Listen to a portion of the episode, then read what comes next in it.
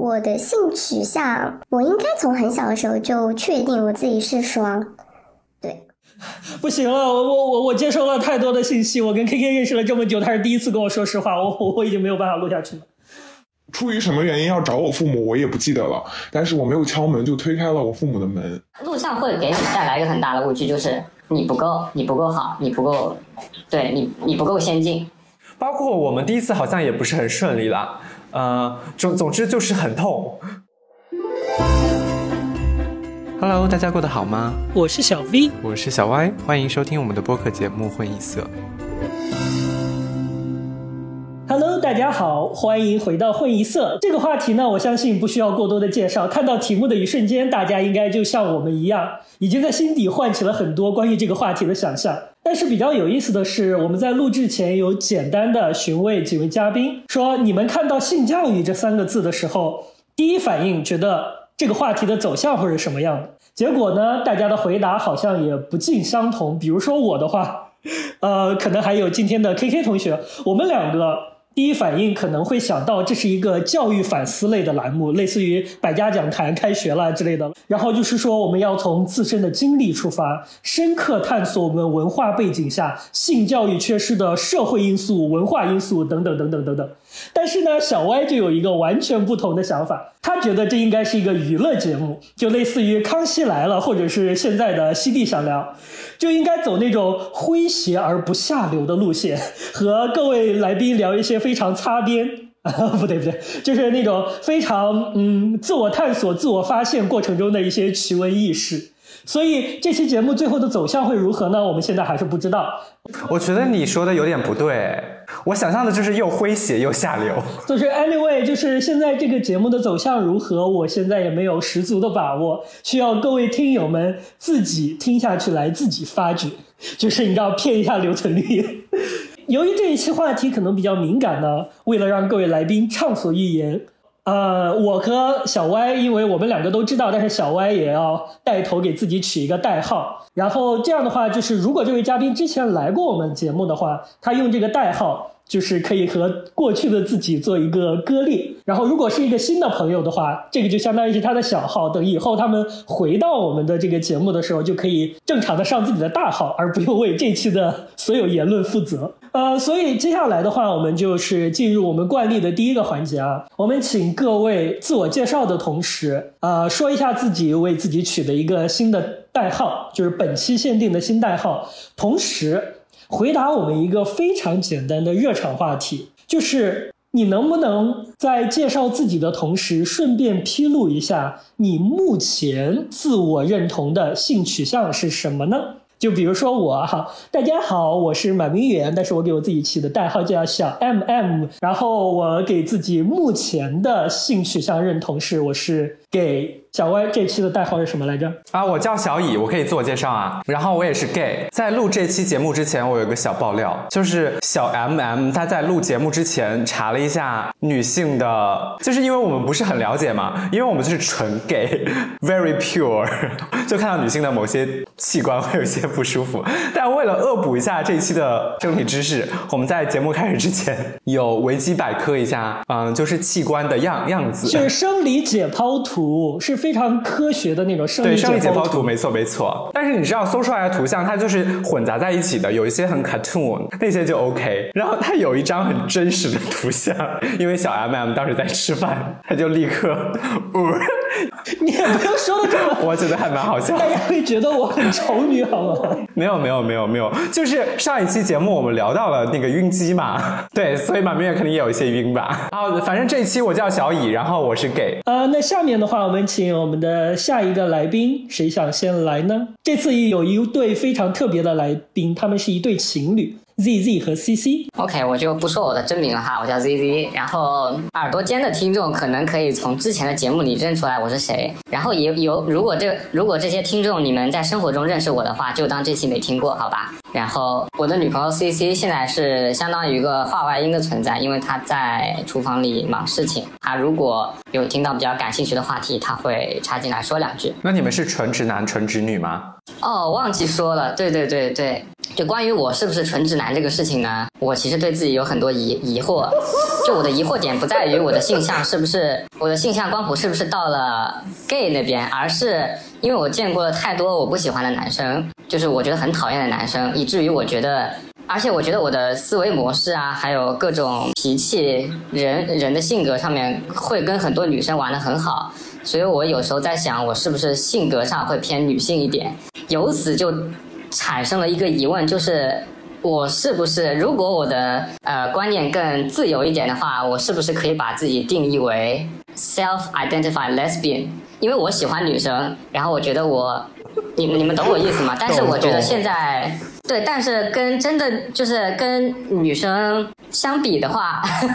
我还是没有那么女生的，我还是觉得我还是很多地地方性格是很直男的，所以暂时哈，我就是一个很直的异性恋，然后只喜欢女生。然后我的女朋友的话。我我这个的话，我插一句，因为我刚跟他认识的时候是通过女性朋友认识他的，然后一般正常情况下，你通你通过女性朋友认识的男生，你第一反应肯定会 说啊，这是不是一个 gay 啊？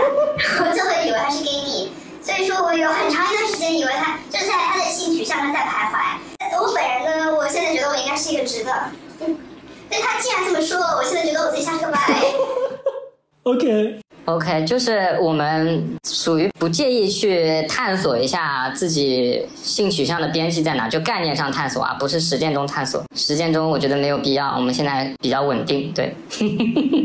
哇塞，我突然觉得这一期的话题可能可以进行的很深入，因为我们的嘉宾就是从热场问题开始都非常的真诚，which is a very good start。OK，那么下面我们请 QQ 来讲一下好不好？我还反应了一下 QQ 是谁。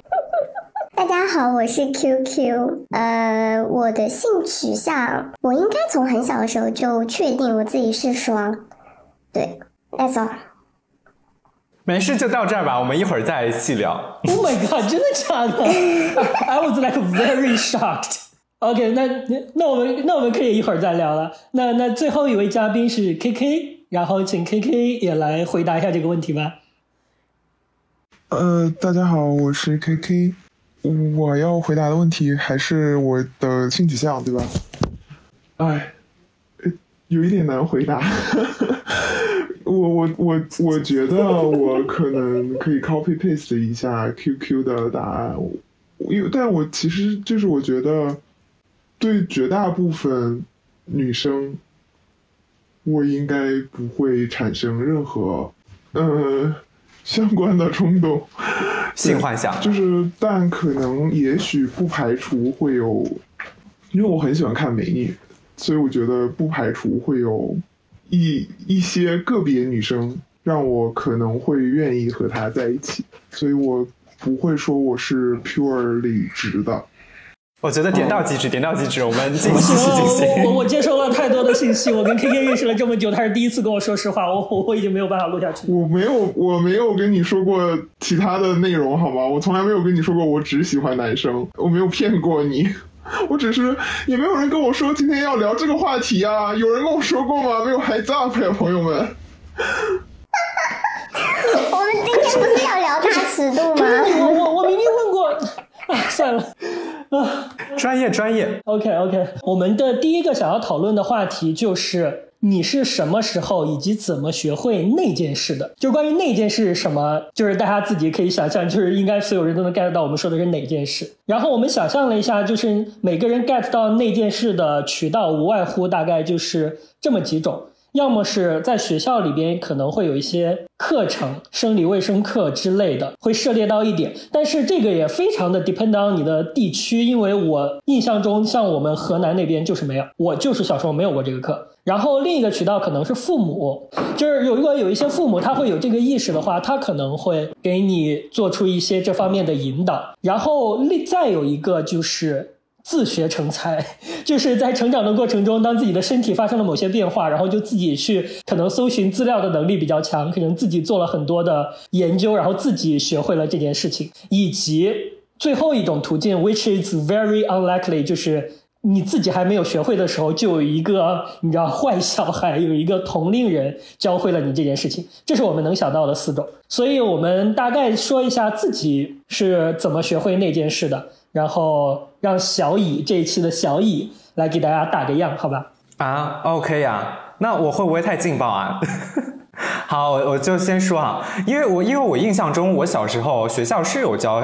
生理卫生课的，我记得是小学还是初中。Z Z 跟我一个初中，Z Z 可能一会儿可以说。我我印象中有一次课是把所有的男生都叫出了教室，然后那个课就是专门给女生上的，他们似乎在其中还要发一些生理用品。不是计生用品啊，就是生理用品。我觉得他们在那个上面可能会教授一些知识。这是什么不能说的生理用品吗？不就是是是卫生巾吗？啊，卫生巾，对对对对对，这个可以说吧。嗯，好，就是我们要响应广大的网络号召，就是不要卫生巾羞耻，我们就是要大声的说出来，那就是卫生巾。然后我在特别小的时候，其实我觉得你们应该都聊过，都会问过父母我是从哪儿来的这个问题吧。虽然它很俗套，但是大家可能在小时候都有这个好奇。然后我印象中特别小的时候，可能一二年级，有一天天色很暗，然后我跟我妈一起走在桥上，她就跟我说：“哦，这是男生的精子和女生的卵子碰到一起之后就会变成宝宝。”我只记得这个精子和卵子这个东西，然后那个时候我就不知道什么是精子，什么是卵子，但我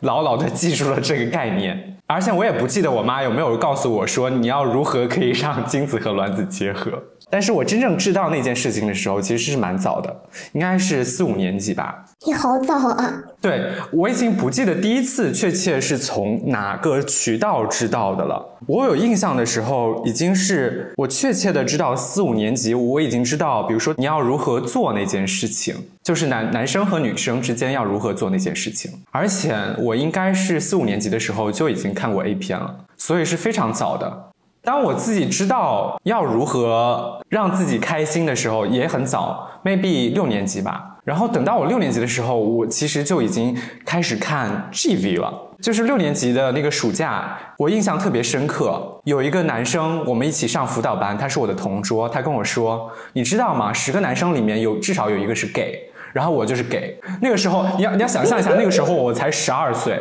他说：“我看你这个样子，我觉得你也是 gay。我给你看一个网站，你回去看看。”然后他就给我一个网站，我回家一看啊，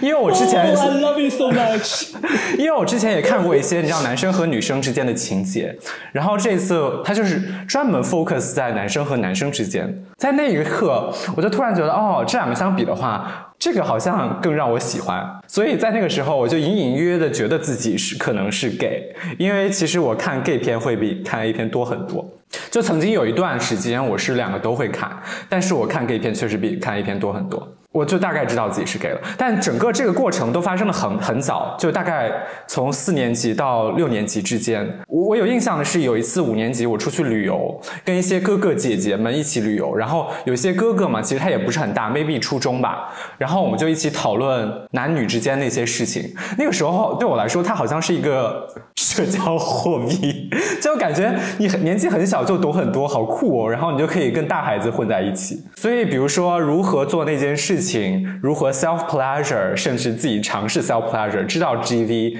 对我来说大概就是从四年级到六年级时之间，然后主要的渠道应该就是网络，然后是以视频为主的。我要跟那个 KK 分开啊，sorry，跟 QQ 分开，因为 QQ 一会儿会说他的学习途径。好，我是以这个具象化的视频为主的学习学习方式。哇哦，哎，QQ，你有什么要补充的吗？没有，我就是想评论一下，他真的好早啊！我也觉得实在是早的有点不可思议。四五年级，我认真的很想问，四五年级应该大家还没有发育吧？就是你应该还不能那个啥，但是你已经看过了，是吧？对，所以那个时候你就是一种单纯的欣赏和好奇，你其实没有什么欲望的。嗯，什么时候开始有欲望呢？应该大概是。六年级到初一的这个阶段，你才会开始知道那个 self pleasure 的点在哪里。在那之前，你根本就没有感觉，你只是用一种很童趣的态度去看一男一女或者两个男人发生一些事情。那 我就是我就不能理解，在这种时候你自己都还没有过第一次的时候，你看他们这种东西的乐趣在哪里？没有什么乐趣，就很好奇啊。因为因为我觉得这是一个禁忌的话题，就是它是一个需要你很成熟才能去触碰的议题，所以在你很小的时候就详细的知道这件事情怎么做，其实是很酷的。我不知道这个能不能理解？就是你知识很多，对，知识很多。但是停止在理论阶段，还不到那个能够正式修炼这个剑法的那个时候，就是提前开始修习心法，对吧？嗯，对对对，但学的也都是一些皮毛啊。因为你知道那个小男孩他发育和没发育，你是能看得出来很大差别的。就是有些小孩在五六年级的时候就已经人高马大，而且明显那个就是声音低低的，然后五大三粗的。但是我当时就是看起来还是一个小小孩然后我就会跟那些比较看起来就发育过的人，然后我就会跟他们讨论。然后，但是我问他们的问题就是停留在我真的是 have zero knowledge，我就是什么都不知道。但是我我我有问过他们，就是说，哎，你有？你有在睡梦中泄露过什么东西吗？就是就是我问过他们有没有有没有过这种事情，但是那那那已经是我尺度的极限了，因为就是我当时对于他的理解就是，当你发育了之后，你就会偶尔经历这样的事情，而我就是没有过，我就想知道我周围的人有没有。至于再进一步，这个意味着什么？因为再进一步，你可以主动的排出一些什么东西，这件事情我就是完全不知道。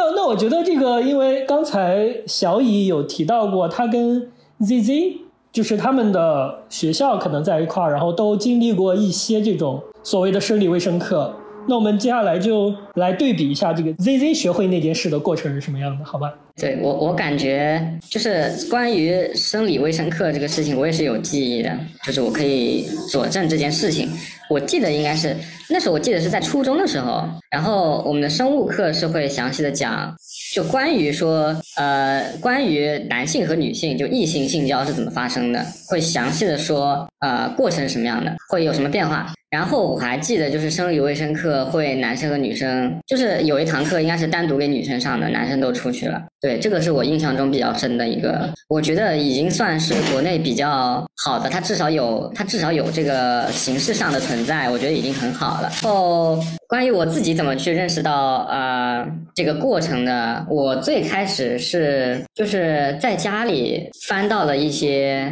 你爸的读物啊，录影带，就不知道是谁的。也有可能是别人放我们家的呢，对吧？就谁知道呢？但是那肯定是你爸的。对不起，良苦用心。哎，对不起，我的爸爸。然后就是会看到一些，我当时就是很震惊，我在想这是什么。这又是什么？就这又是在干什么？这些人在干什么？当时真的很震惊，因为当时还没有经过初中的那个教育，然后家里当时那时候互联网还没有很普及，我们家都没有说上互联网这件事情，然后家里也不会有书说这个，就只有早期影像，你知道吗？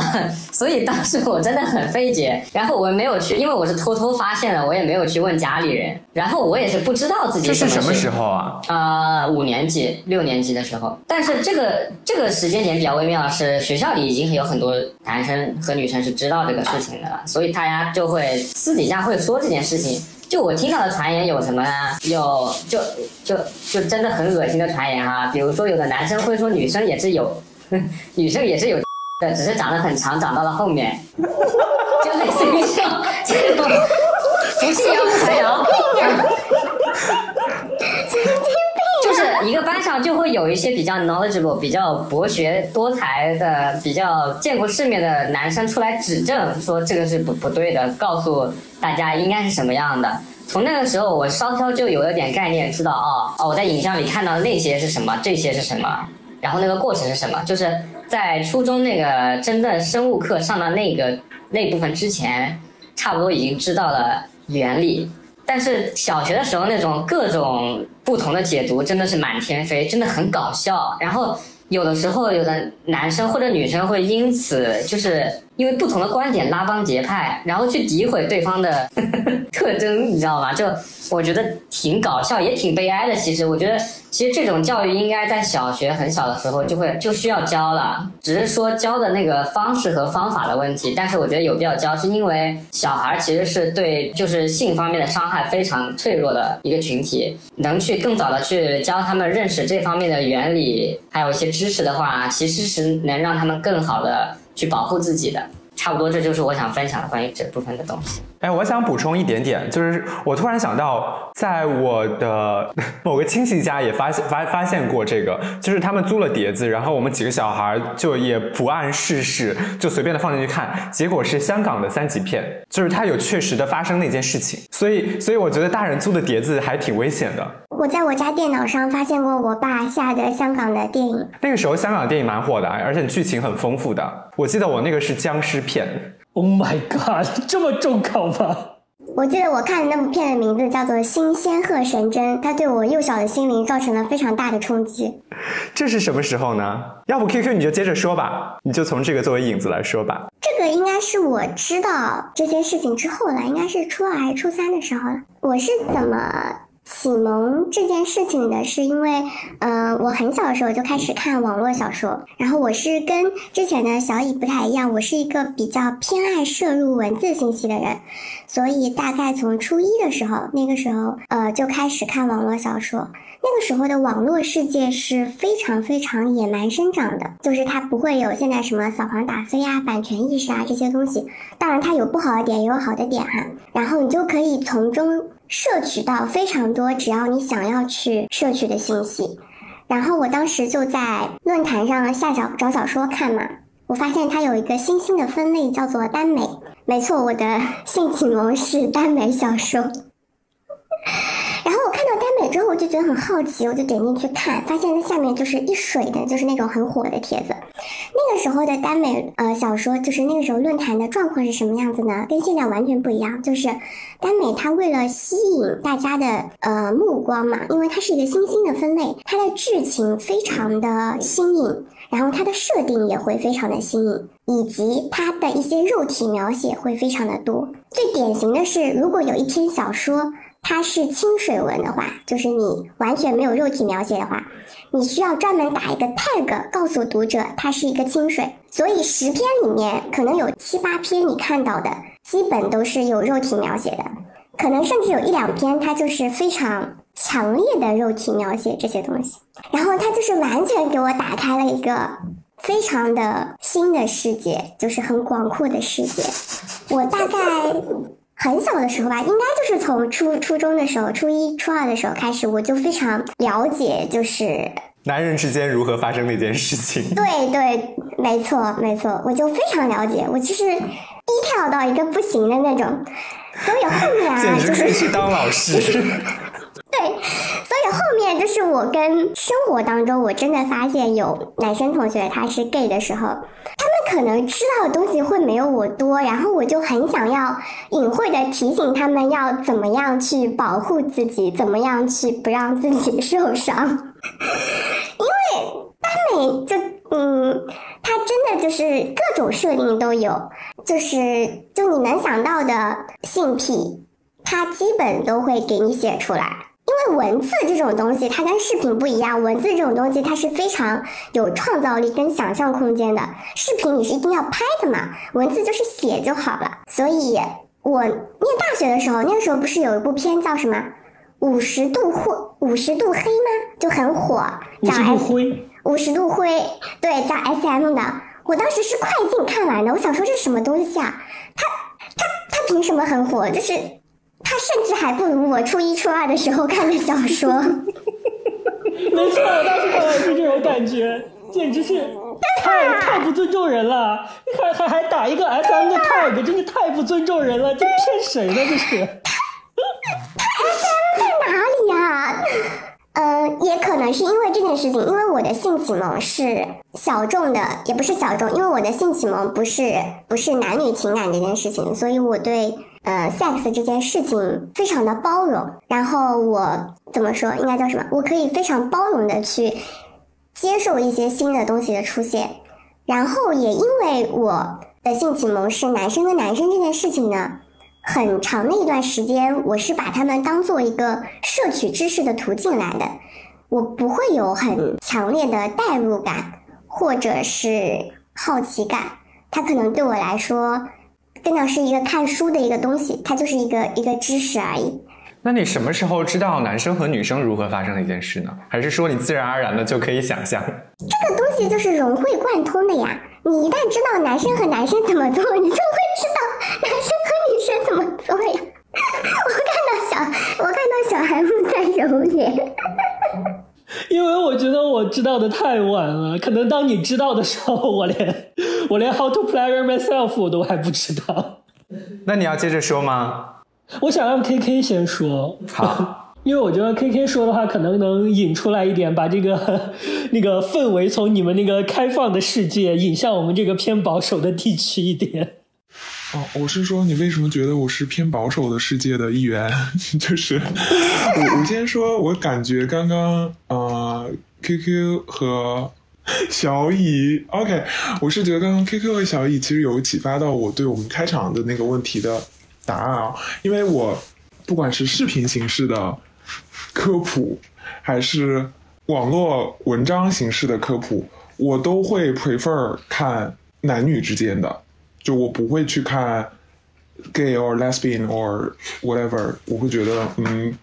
not attractive。所以站在这个角度上来说，我觉得在那个 continuum between straight and lesbian，我可能是 seventy percent straight 吧。呃，这这感觉这个角度还挺好的。然后我是什么时候知道的？我是我可能跟大家稍微不太一样。我的第一个启蒙其实是我妈。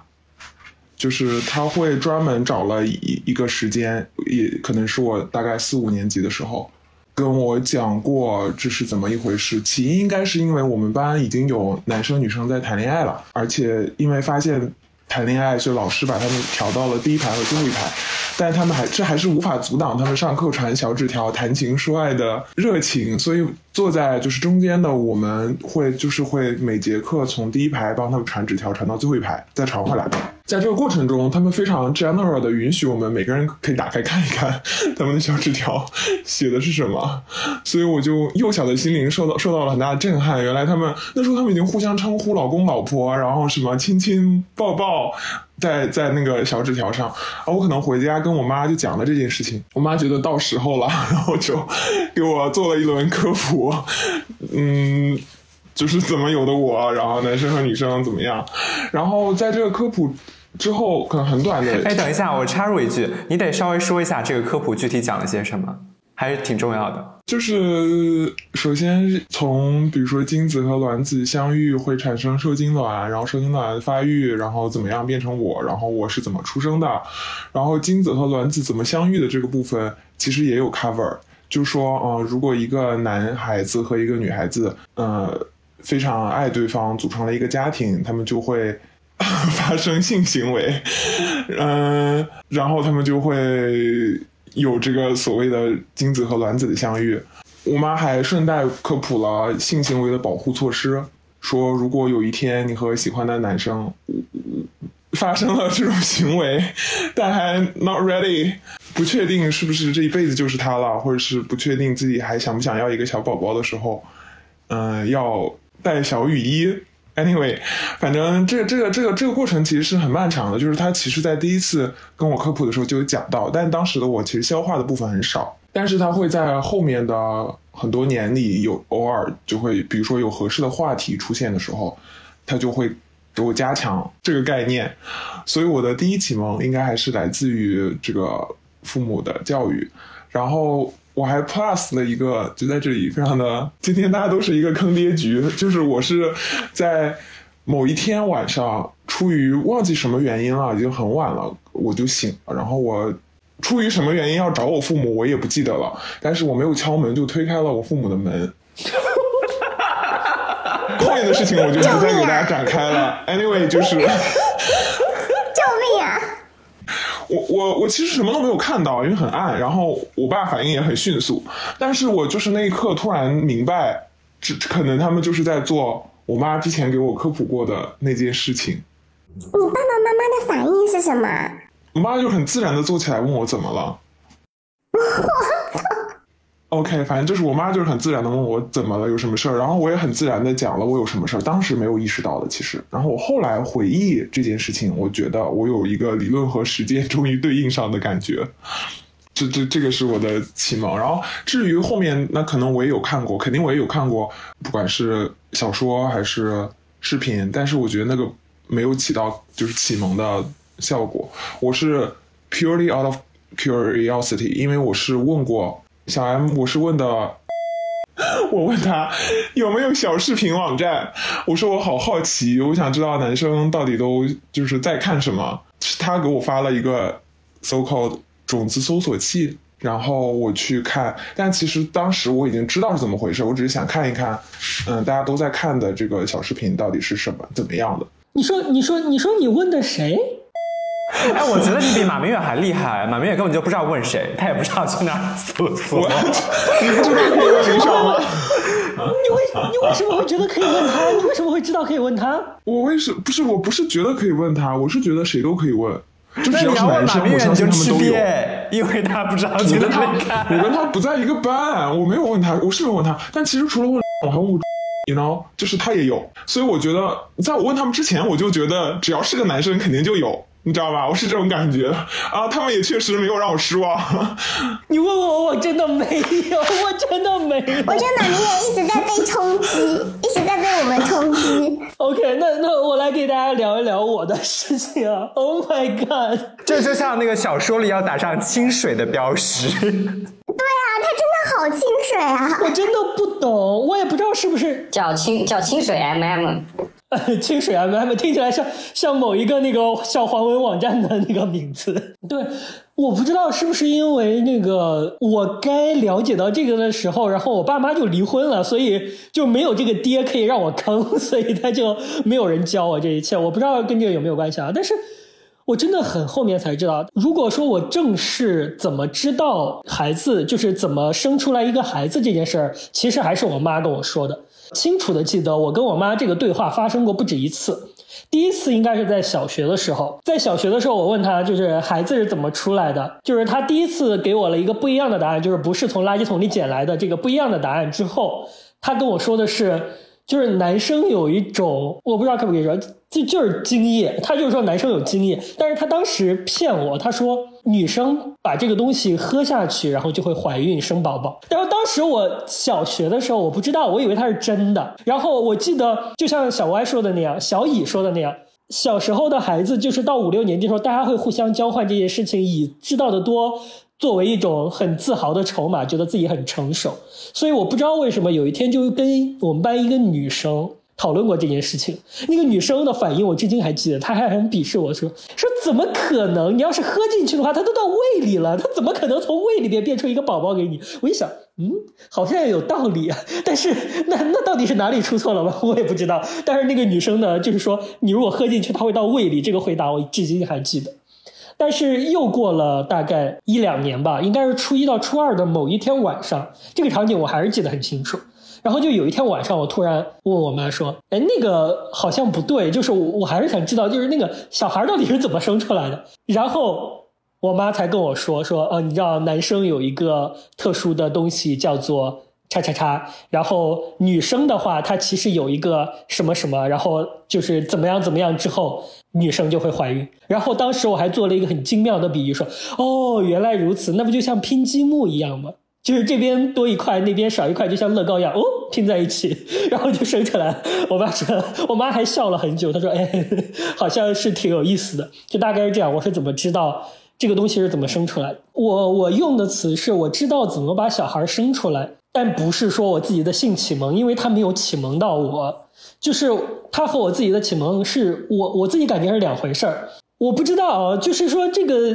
XP 这个东西，它可能在很小很小很小，就是你甚至都没有性意识的时候，它就决定了。因为我从很小很小很小的时候，我就记得我有一些很奇怪的行为，就是具体什么行为我就不说了，但是就是我有一些很奇怪的行为，然后这个行为一直持续到了大概高中。我才正式的明白什么叫做自慰，就是什么叫 how to make yourself happy，就是我才知道正式的自慰这个概念。在那之前，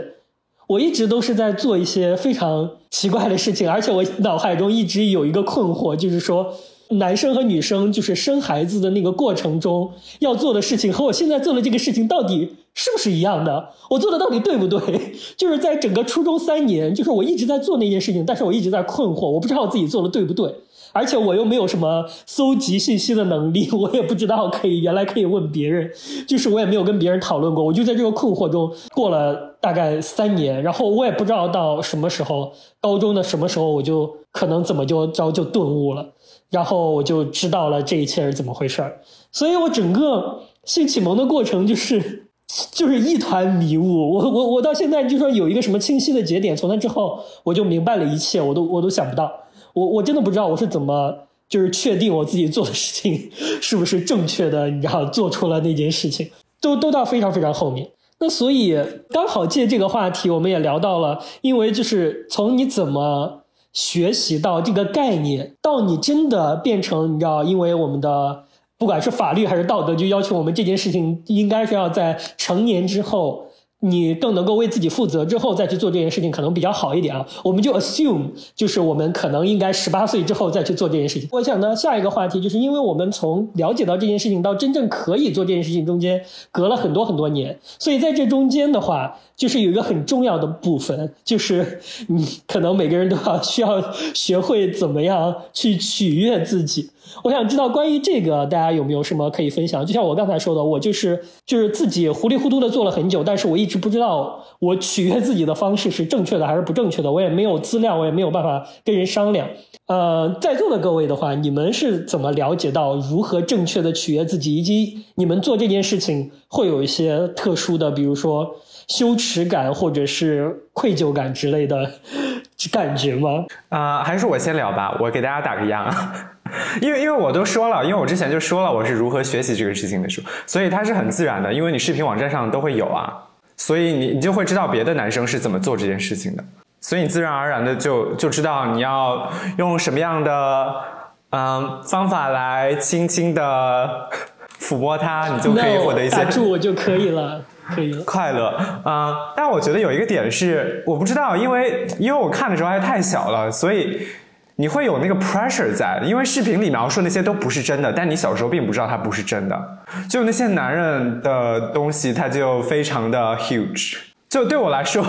是有一个 pressure 在的，而且而且在我们那个年纪段的年龄段的男生就会互相的，就虽然他大家没有明确的比较，但会开这个方面的玩笑。它会造成你有一个压力在，它又不像女性的胸部，你知道，你看胸罩或者你你光看你就知道大概是什么情况，它是一个很隐私的，所以你在男生中你其实是没有办法知道你你是高于 average 还是 below average，就是你你 position 在什么地方，你有这个困惑在的话，你就比较容易有一种自我怀疑，这是我看片看的比较多之后的一个。小问题，然后另外一个小问题是，我觉得我还是比较缺乏这方面的知识，是因为有一次我自己冲完之后，我发现，哎，今天的颜色不太对，有一点粉色，我就非常害怕，大概是高一，maybe 高一，特别害怕，然后就觉得自己可能会身患什么绝症了，对，实际上后来发现就是尿道感染了，就是而且你尿尿也会痛。然后他过一段时间就自己就修复了，但是因为没有人知道这个事情，没有人知道这个事情，然后我也不知道要如何跟父母说，或者是跟别人说。然后，但是那两天我是真的非常害怕、非常惶恐的一个状态。然后我会觉得自己是不是因为玩的太多了，然后导致它坏掉了？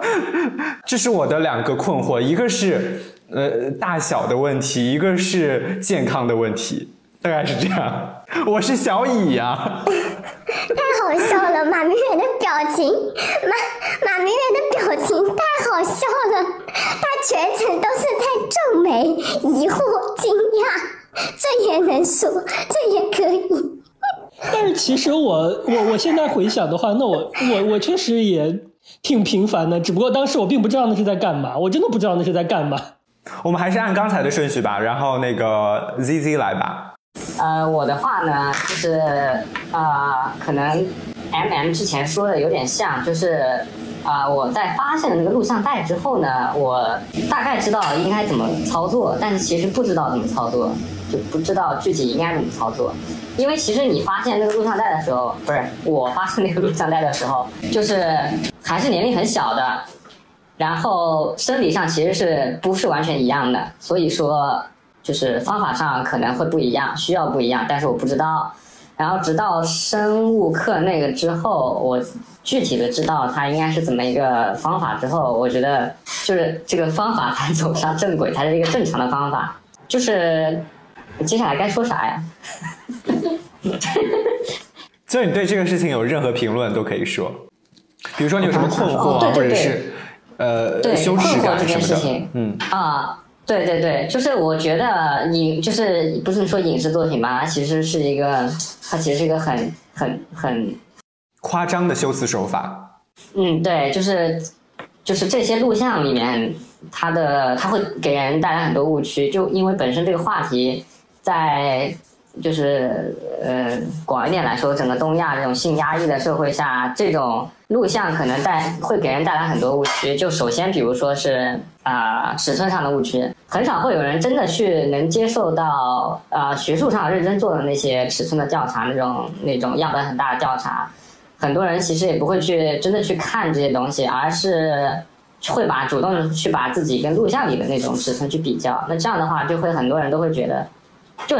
呃，你你会看到那些有那些录像的网站啊，它也会做那些广告，就是说对于男性来说哈，就增增长增粗，就是他其实就稳稳的抓住了男性这种看录像会自卑的心理，因为因为他录像会给你带来一个很大的误区，就是就是你不够，你不够好，你不够，对你你不够先进，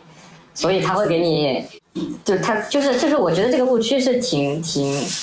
挺挺可怕的一个东西，就是你在不知道你自己方法和你的生理结构是否是正常的情况下，有些人可能会去盲目的对自己做一些改造，然后有的人可能会对伴侣做出一些不是很合理的行为，所以我觉得这个其实是一个很不好的东西。然后就等等一下，什么叫对自己做出改造？How how to 对自己做出改造？啊，就就是去手术，啊，就是做手术嘛，嗯哦哦，你说能让它变变长的手术？嗯，就植入哦植入那种，嗯嗯嗯。哦天哪，还有那个什么？香珠子啊，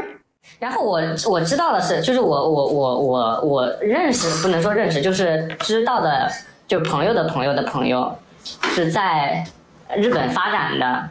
就他是做健身，然后兼职是去拍，你知道吗？他就会他真的会有有去做植入假体这种事情，嗯，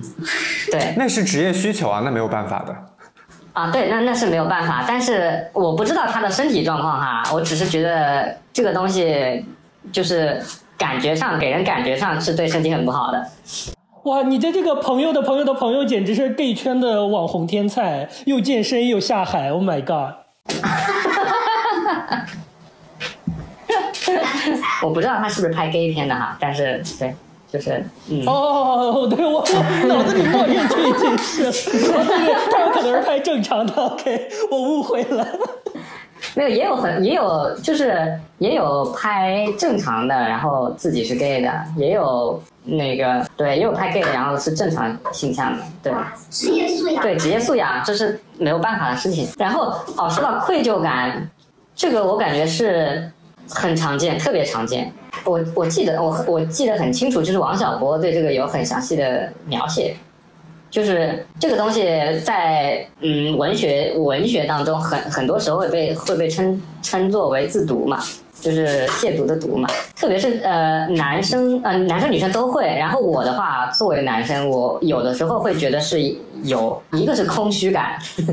一个是觉得自己碰到某种竞技的快感之后，剩下来是什么？那就这种疑问，这种这种这种空虚感。再一个就是。就如果像像像啊、小乙说的那种，嗯，可能某段时间真的兴趣比较强烈，然后次数多了之后，其实人人的身体会受不了的时候，会怀疑说这个东西到底是不是是不是合理的，是不是合法的，就是而且在那个年代，就是即使现在也有吧，就是说这个事情会对身体不好，但你就会接受到不同的信息嘛，但肯定是有一方的信息告诉你，你在做这件事情的时候对你身体是不好的，特别是男性排泄出去的时候，你你就是不好的，你你可能这一辈子你排泄的量总量是有限的。就中医里那句话嘛，一滴精十滴血。对，我想说一滴精十滴血这个事情。然后在他说到之前，其实我还是挺有疑惑的，因为我觉得这个男生对于这方面更容易产生一种负罪感，因为他这个之后，就是他因为男生有一个明确的终点，那个之后他是伴随着身体上的一些反应的，就是会有一种比如说疲劳啊、空虚啊之类的感觉。对，然后那种感觉可能就会跟这个。比较羞愧的感觉联系在一起，因为它毕竟是一个身体上的一个不好方向的一个转变，所以其实我很啊，就是我很好奇，就是因为女生的话，她的这个整个过程可能不太一样的，所以女生在做这件事情的时候也会有比较纠结的感觉吗？但是我觉得这个可能是不是更多的是跟文化有关，还是说怎么样？我真的不知道，有没有女生愿意分享一下？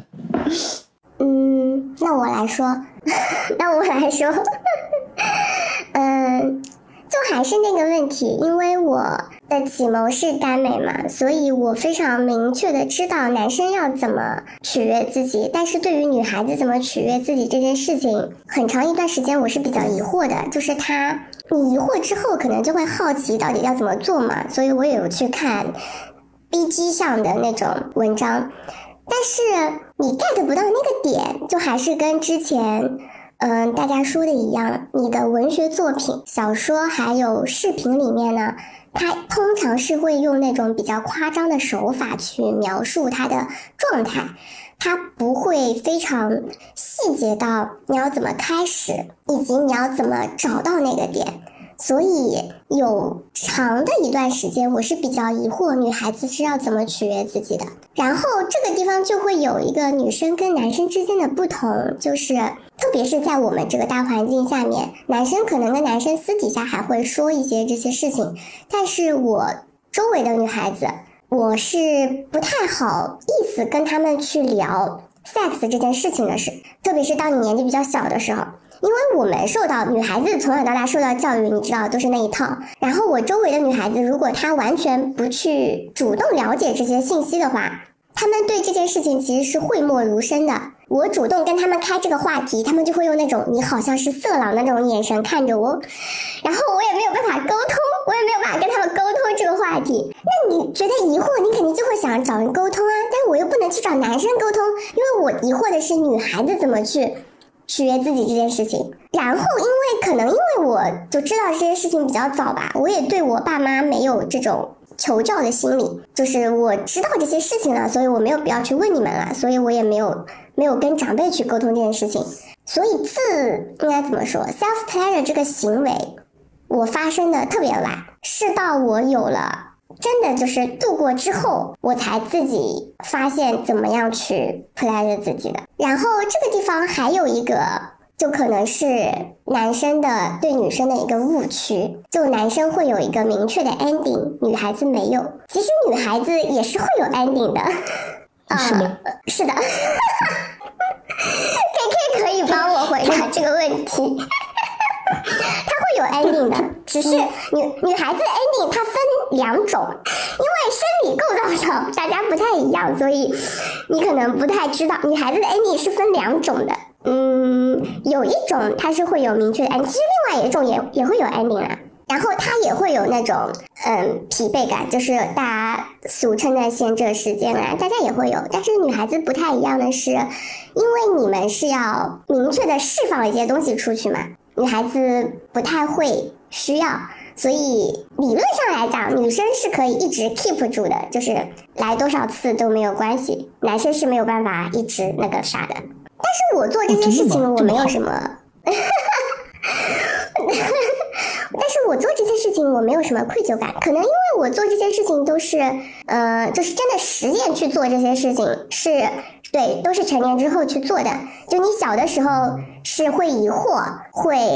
好奇，但是找不到方法。当你真的去做的时候，已经年纪比较大了，比较成熟的时候，我是没有什么愧疚感的，而且我们也不会有 pressure，我们不会不会去跟同我们没有什么可以比的地方。但是这个地方我觉得有一点特别的有共识，就是视频跟小说真的美化这件事情美化的太多了，就是所有的小说里面描述的都是这件事情非常的欲仙欲死，水乳交融，就是两个人进入了那种忘我的境地之欢。但其实。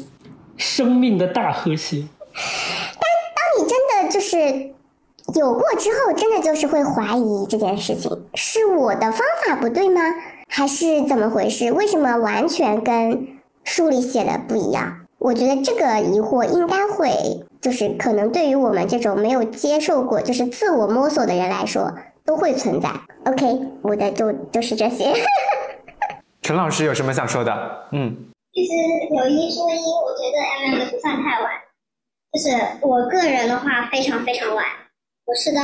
我是之前的时候一直会了解各种知识，就是说，呃，什么就是关于人的生理方面的呀，啊、包括要怎么样去保护自己啊，因为这个我们在高中的时候，甚至在这个高三嘛，然后已经已经毕业了，我们专门有一个讲座来讲如何去戴，然后来告诉大家怎么样算是危险的，什么样算是比较安全的。但是我一直没有任何概念，就是我我就是心里会有一个，就是嗯，这些东西是我要用的，然后这些东西，但是它到底是怎么具体怎么用呢？我是心里完全没有任何概念的。直到到大学的时候，我人生当中第一次看到了片，然后我整个人就是哇，这是什么东西 的感觉。因为之前虽然说也像就是刚刚另外两位女孩子说的，就是看过小说啊什么之类的，虽然说看的不是 BL，是看的 BG，然后是那种我我我的口味有点就是一女多男，或者是说一男一女，就是那种类型的，就很好笑的，就是就是虽然说他描写的非常的低调，但是我还是没有搞清楚到底是怎么样的一个状态。高中的时候就到大学，我的舍友分享给我那种呃可以上社会新闻的那种视频，我才第一回知道哦，原来是这样子弄的呀。然后我就自己就想一下，嗯，那我这么大人了，我应该去看一下这个到底是怎么样一回事儿。就是慢慢大学的时候，这种媒体就是自媒体也发展起来了，就当时找到了一个专门讲这方面知识的视频号，但是他现在不再做了。但是当时很多我的所有的启蒙都是从那个上面出来的，然后包括女生到底应该怎么样去取悦自己，或者说女生要怎么帮男生取悦什么之类的东西，我都是从那个视频号上学下来的，就是一就是完全是靠这样一个公众号、一个视频号进行的学习。到现在的话，可能也就有个也也也才四年左右，哦，那真的很晚。真的很晚，因为我们家是一种非常嗯非常保守的，我们家非常保守。就是我小时候虽然说，就是中午有一次回家，不小心在床的枕就枕头底下翻到了小雨衣，对。然后我之前的时候，也就是小时候做过一个乌龙事，是我爸爸他们圣诞节的时候要大家去问问题，然后去赢礼品。他们说当时有一个两个字的电影非常非常的火，然后我当时因为我在我爸爸妈妈的桌上看到了，我就当时就下意识就说了《色戒》，然后我当时只有小学四年级，全场爆笑，然后但是我不知道，我说我说我不知道这是什么东西，但是我知道它是两个字的，然后是精品的电影，然后我妈就恨不得钻到地下去。就很好笑这个事情。即即使出了这样的事情，我们家也没有跟我考考虑跟我讲这个事情，也没有跟我讲。但而且我们家是那种非常非常传统，会不停的跟我讲说啊，女生要自爱，女生要怎么样怎么样怎么样的那种家庭。哎，那我想问，那我想问一下，就是就是那个，因为你说你是看这个视频号学会的，你觉得这种方法好吗？还是你现在会觉得它太晚了？我觉得它非常的系统，而且它能够呃比较清晰的，就是告诉我到底哪个应该怎么做。因为我发现一个问题，就是因为我现我也是教育行业的嘛，很多教育行业的人其实自己也不清楚应该怎么去教这件事情，所以他给你教的一些东西，可能其实是有所偏颇，或者是有问题的，是有误区的。我觉得有这种专业的人士，然后进行一个东西，就是来给你传输的话，是非常棒的。所以说之后我表妹到了初中、高中的时候，是我来帮她来进行这个启蒙的，就来帮告诉她到底是什么一回事。这种非常专业的口吻或者说专业的视角，我觉得非常的有必要。嗯，确实，因为我这个就想接着想问的，就是虽然 K K 还没有分享，但是这个。引下去，我接着就想问的，就是那你们觉得，就是像这种自己去找一些资料，或者比如说像这种比较好的资源，是一种比较科普状态的一些资料，然后用很严谨的口吻去告诉你，你会比较 prefer 这种方式呢，还是你会更想要就是比如说父母啊之类关系比较亲密的人去教你这一切？我不知道哪一种可能会比较好一点。嗯，我个人。prefer 的话，就是觉得，就是女孩子的话，就是父母给她做一个最基础，然后把她给交给专业的人士来进行一个详细的讲解，会比较好。丢给专业的人，丢丢给了专专业的人，因为其实有时候我我能理解，就是作为父母，他们的呃，有的时候就是我们虽然说这个事情说起来可能会是大部分东亚国家的一个现状，就是父母跟子女的关系有一点偏向于上下位，你很难。你很难期待一个上位的人给你去讲这些东西，所以说他们自己也很难从他们的这个角度去开口。所以说我个人就是更倾向于他们给你一些比较早的启，告诉你说女孩子的身体或者男孩的身体是什么样子的。虽然说这件事情现在我们在小学教育和幼儿园教育已经开始给大家去科普男女之间的身体上的区别，但是关于青春期的知识其实非常的有限。哦，我明白了你的意思，确实是这样。因为我自己想象了一下，因为我虽然我了解的比较晚，然后到最后了解的渠道也是我也不知道什么渠道了，就是自然而然的知道了吧。但是如果说你真的让我去选择，说现在让家长完全教你这一切这一整套的东西的话，我我可能也会觉得心里有点别扭。所以说像你说的那样，就是。如果比较亲密的人把你领进门，然后告诉你一些最基础的自我保护的措施，然后剩下的再你可以交给其他的机会去慢慢发掘。我觉得这样确实也是一个挺好的方式。那我们接着让 K K 聊，K K 有什么补充？有什么想补充的可以补充哈？就就我们刚才聊的这些。呃，我我我是，其实我是觉得这里有一点就是。比如说，我觉得我自己觉得我的理论知识很早就很丰富啊。然后像旁边讲过那个故事，他说被对面鄙视说怎么可能吃下去就到胃里了？其实我小学的时候也经常这样反驳其他跟我说拉拉手就会怀孕，或者睡在同一张床上就会怀孕，或者亲亲了嘴就会怀孕的男女同学。所以我一直觉得我的理论知识是很丰富的。但是如果说要问我什么时候，去思考自我取悦这个问题，我感觉我应该很晚。我觉得这里是不是存在就是男生和女生之间的有一个小小的 gap，就是男生他会有这个冲动去自我取悦一下，女生可能会到比较晚的时候才会觉醒这个。他不是说他想取悦自己，但找不到方方式，他很有可能是很长一段时间里都没有意识到自己会有这个欲望。但是我也知道这个 pressure 一定是有的，因为如果你有这个欲望，你是即使是和女生之私底下之间也没有办法交流的。我感觉在我从小到大的历史里，从来没有听就大家可以聊性这个话题，但聊的也是比如说像刚刚对像我们刚刚聊的这些，而不会说嗯我有这个冲动，我应该怎么做？你有吗？你是怎么做的？这种非常 private 的话题。因为我感觉，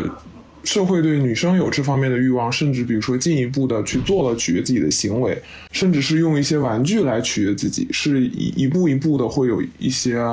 眼光去看待你这种行为的。所以我感觉，这个 pressure 是很大的。所以我我也没有，即使是我觉得我的理论知识很丰富，而且我也觉得我能正视这个问题，就我不觉得不管是男生还是女生。either 取悦自己，偶尔和喜欢的人发生性关系是一件很值得羞辱或者是内疚或者 whatever 的事情，但我也不会主动的去和其他人聊这个问题。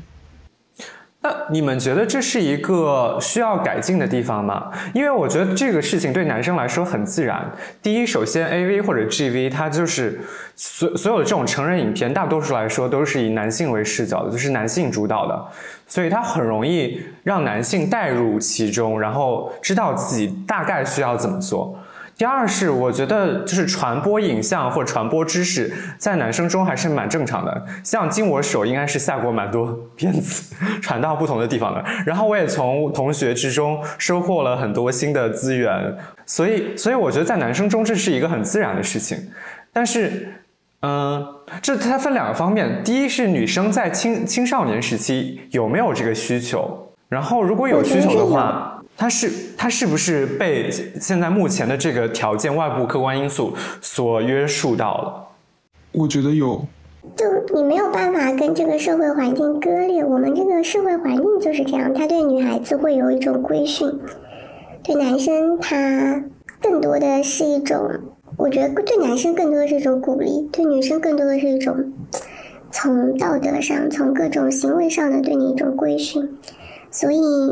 很多很乖巧的女孩子，她不主动去摄入这些信息的话，你跟他们聊这些东西是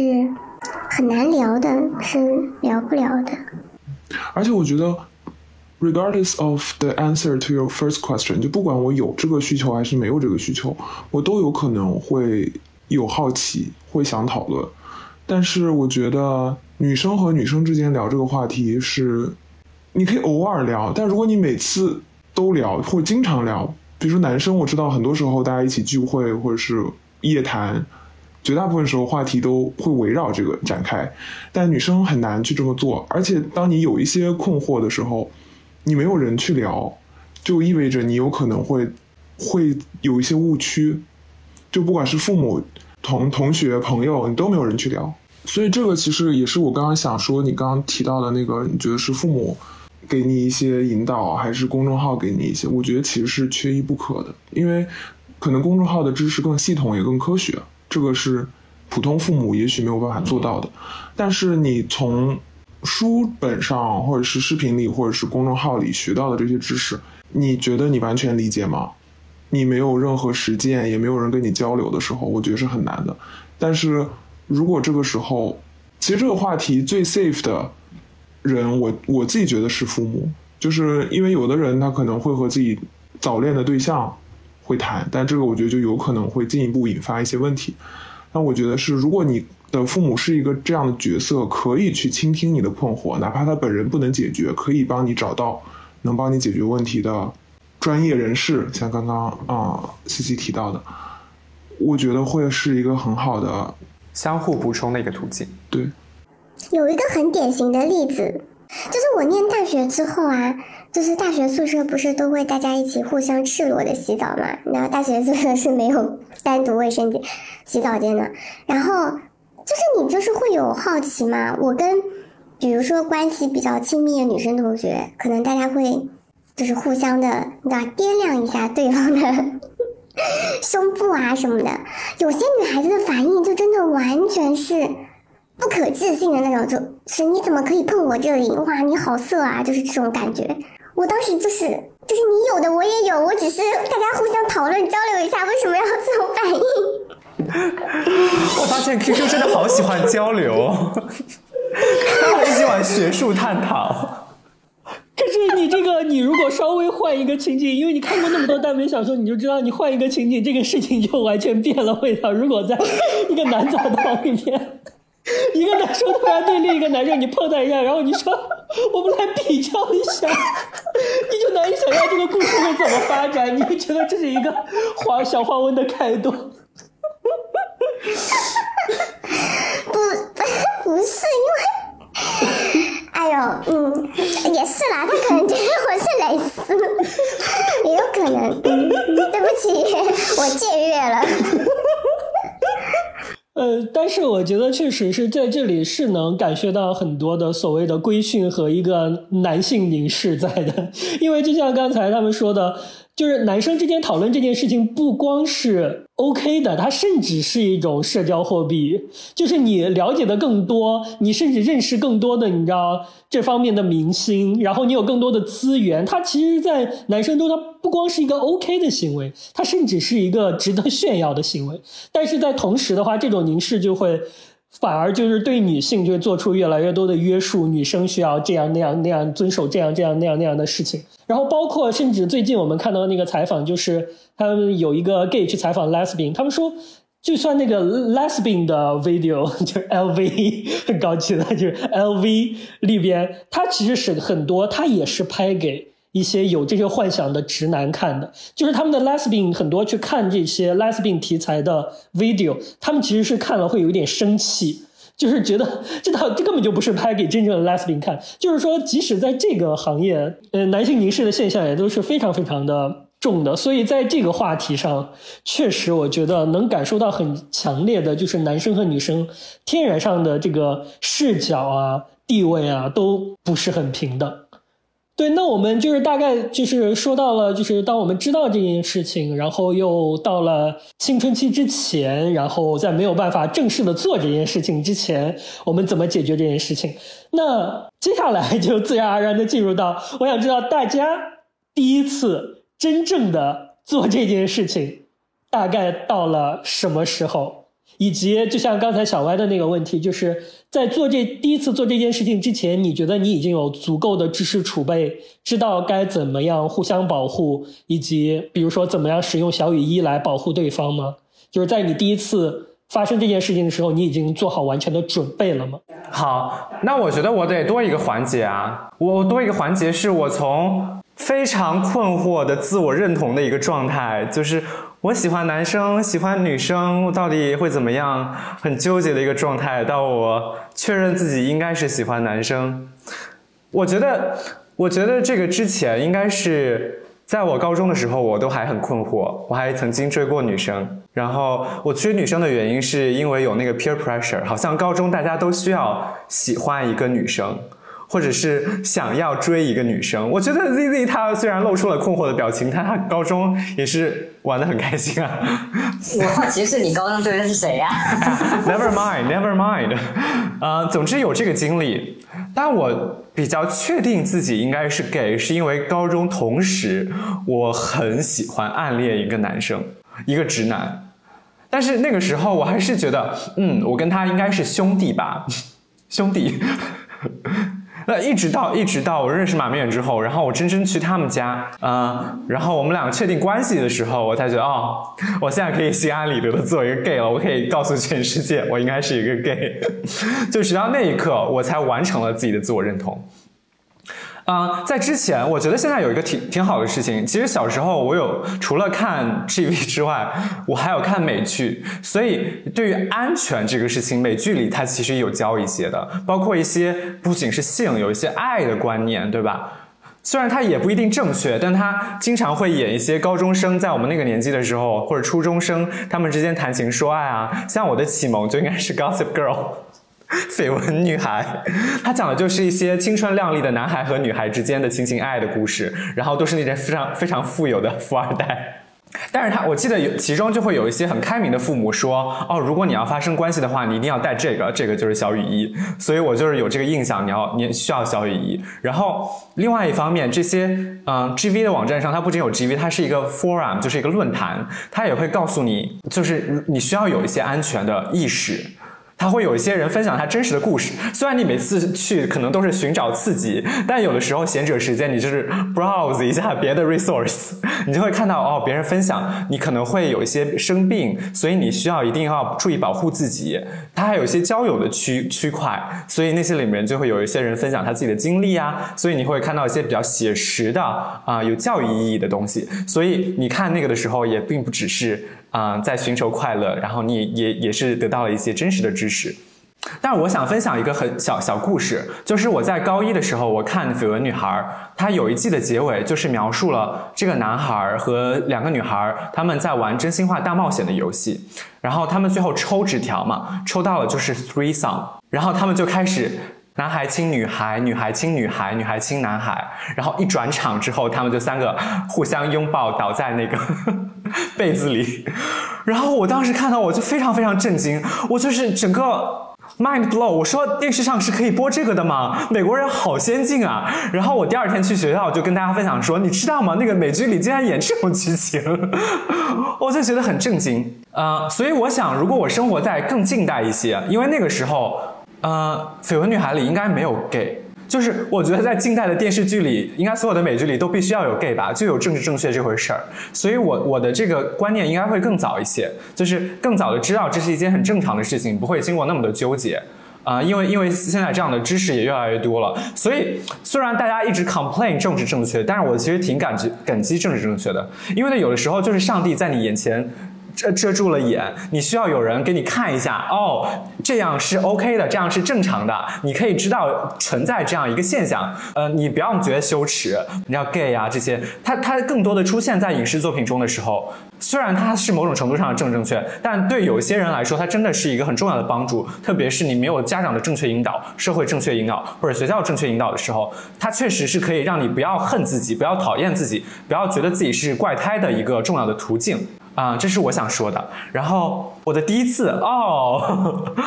那可就哦，所以我知道我刚刚说的就是安全套是从美剧里和那个论坛上学的。第一次，第一次是要不 M M 你一会儿说吧。但我就想分享一个小故事，就是我们在发生第一次之前，因为你需要去买买这个小雨伞嘛，小雨衣。可是那个时候就很害羞啊，因为大概是刚上大一，大一下学期吧，maybe。或者大一上学期，我已经不太记得了，就还还蛮小的时候。可是你就很害羞，你不知道去哪里买小雨衣。然后科大的对面是有一个用品商店的，然后我们就就是很纠结要谁进去买，然后怎么买，怎么开口。我真的觉得当时非常非常害羞这个事情，所以我就觉得这种羞耻感确实是可以通过教育来改善的。你如果要发生那件事情，你就是。如果如果能够没有羞耻感的去把这些准备工作都做好，呃，是很重要的一件事情。包括我们第一次好像也不是很顺利了，呃，总总之就是很痛，呃，但是谁痛我就不说了。但是你们想象，如果女生的话，呃，QQ 一会儿分享，她就很痛，那你想象男生的痛可能是更痛。如果你没有做好准备的话。啊，就更痛，所以他的体验就不是很好，就跟确实跟那个电视里描写的那种啊，噗嗤，你就很顺利噗嗤的那种感觉不一样。你是需要很充足的准备才能体验到它的快乐的，不然的话你就不知道自己在干嘛。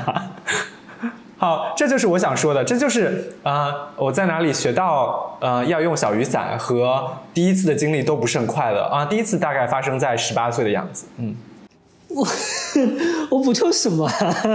嗯，反正对第一次，其实我还记得挺清楚的。当时还跟一个同学，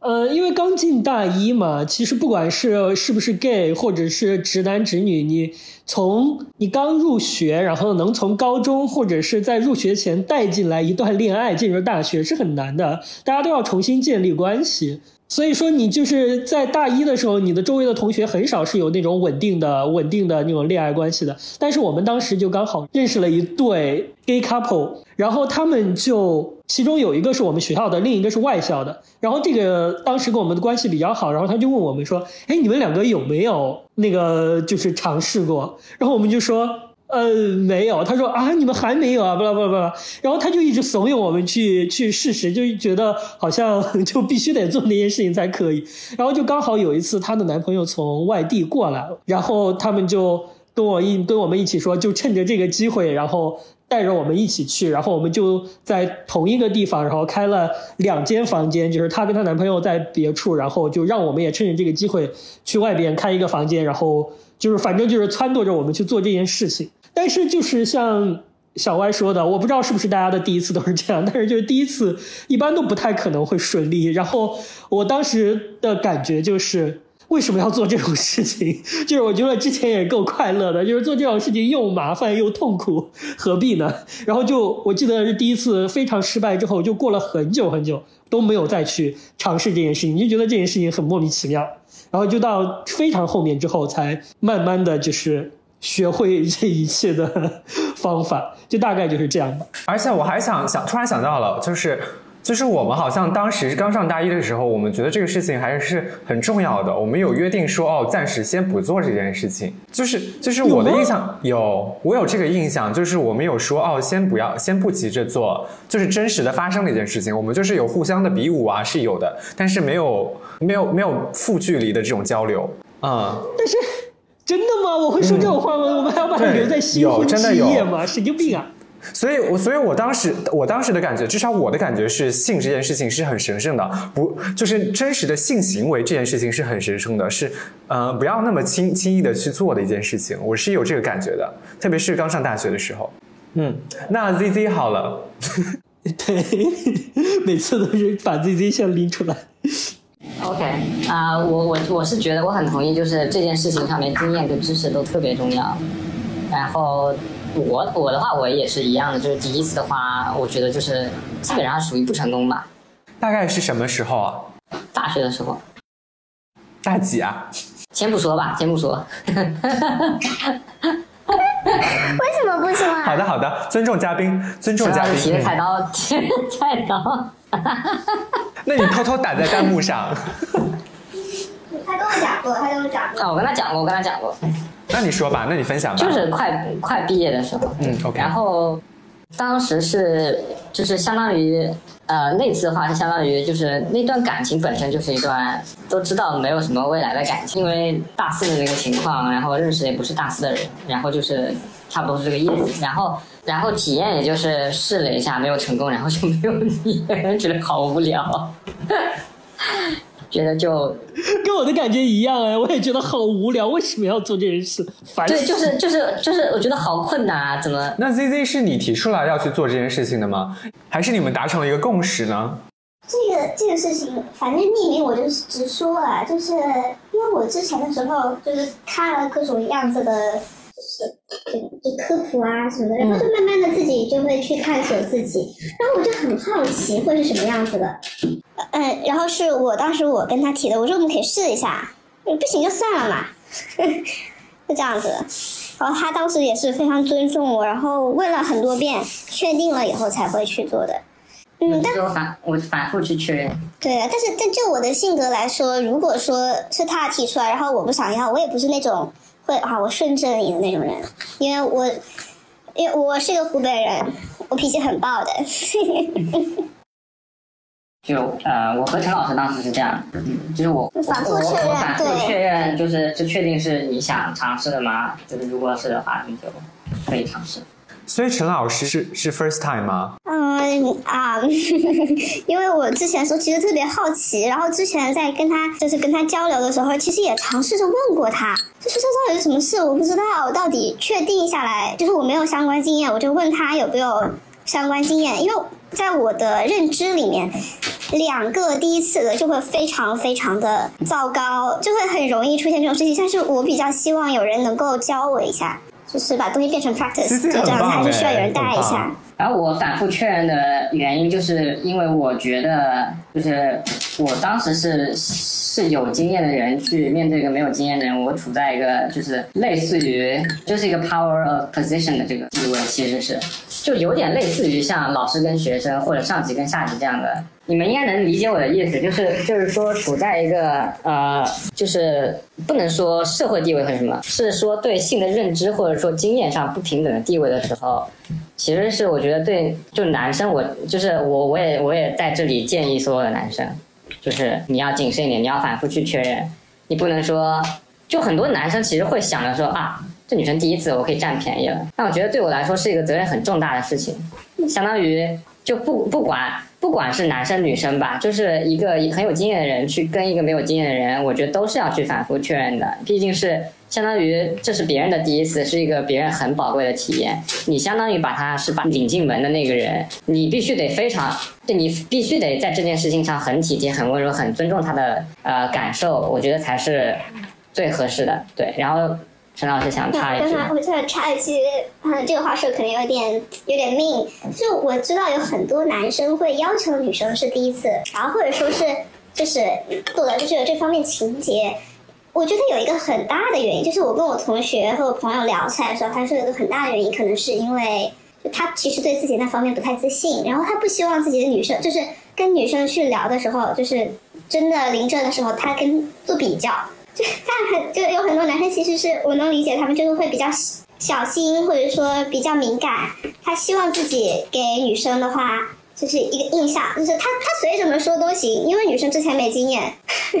我觉得就简单来说，就是你你你不要把这些男生说这么好嘛，就他们其实就是不想让女生看起来自己不行。我我就是这个意思，就就这个意思，就他们不想让女生看起来自己不行，就无论是什么什么什么各个方面不行，他就他都不想让女生看出来，他非常需要有个地位，就是啊，就是我说了算，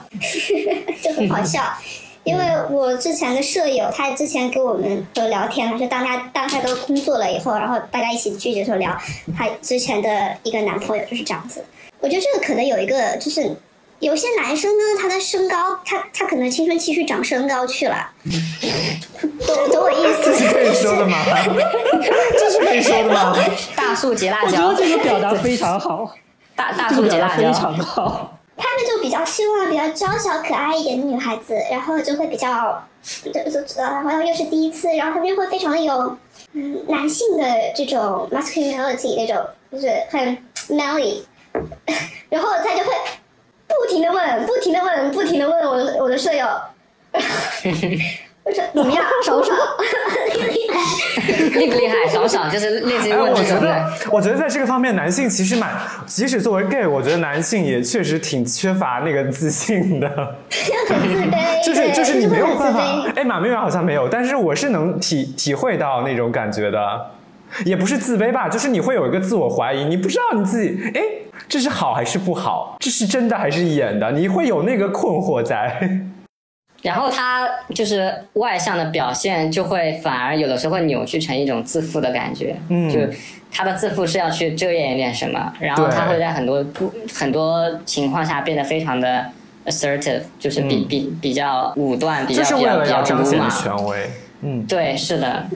但我觉得就是 sex 这件事情，它有的时候就是满足男性的某些心理的，在某些时候是在展示。某些男性他处于某种支配的地位的，就他同时是满足了他的生理和心理的两两种需求，所以才会有一些人那么痴迷于某些事情吧。不仅是男性吧，我觉得可能性比较好的 sex，它就是在满足你某些不能表达于阳光之下的。需求，但是我们还有两个女生朋友可以分享更多他们的一些小故事。本期节目就到这里了，下半集会在北京时间下周二更新哦。Let's just do it.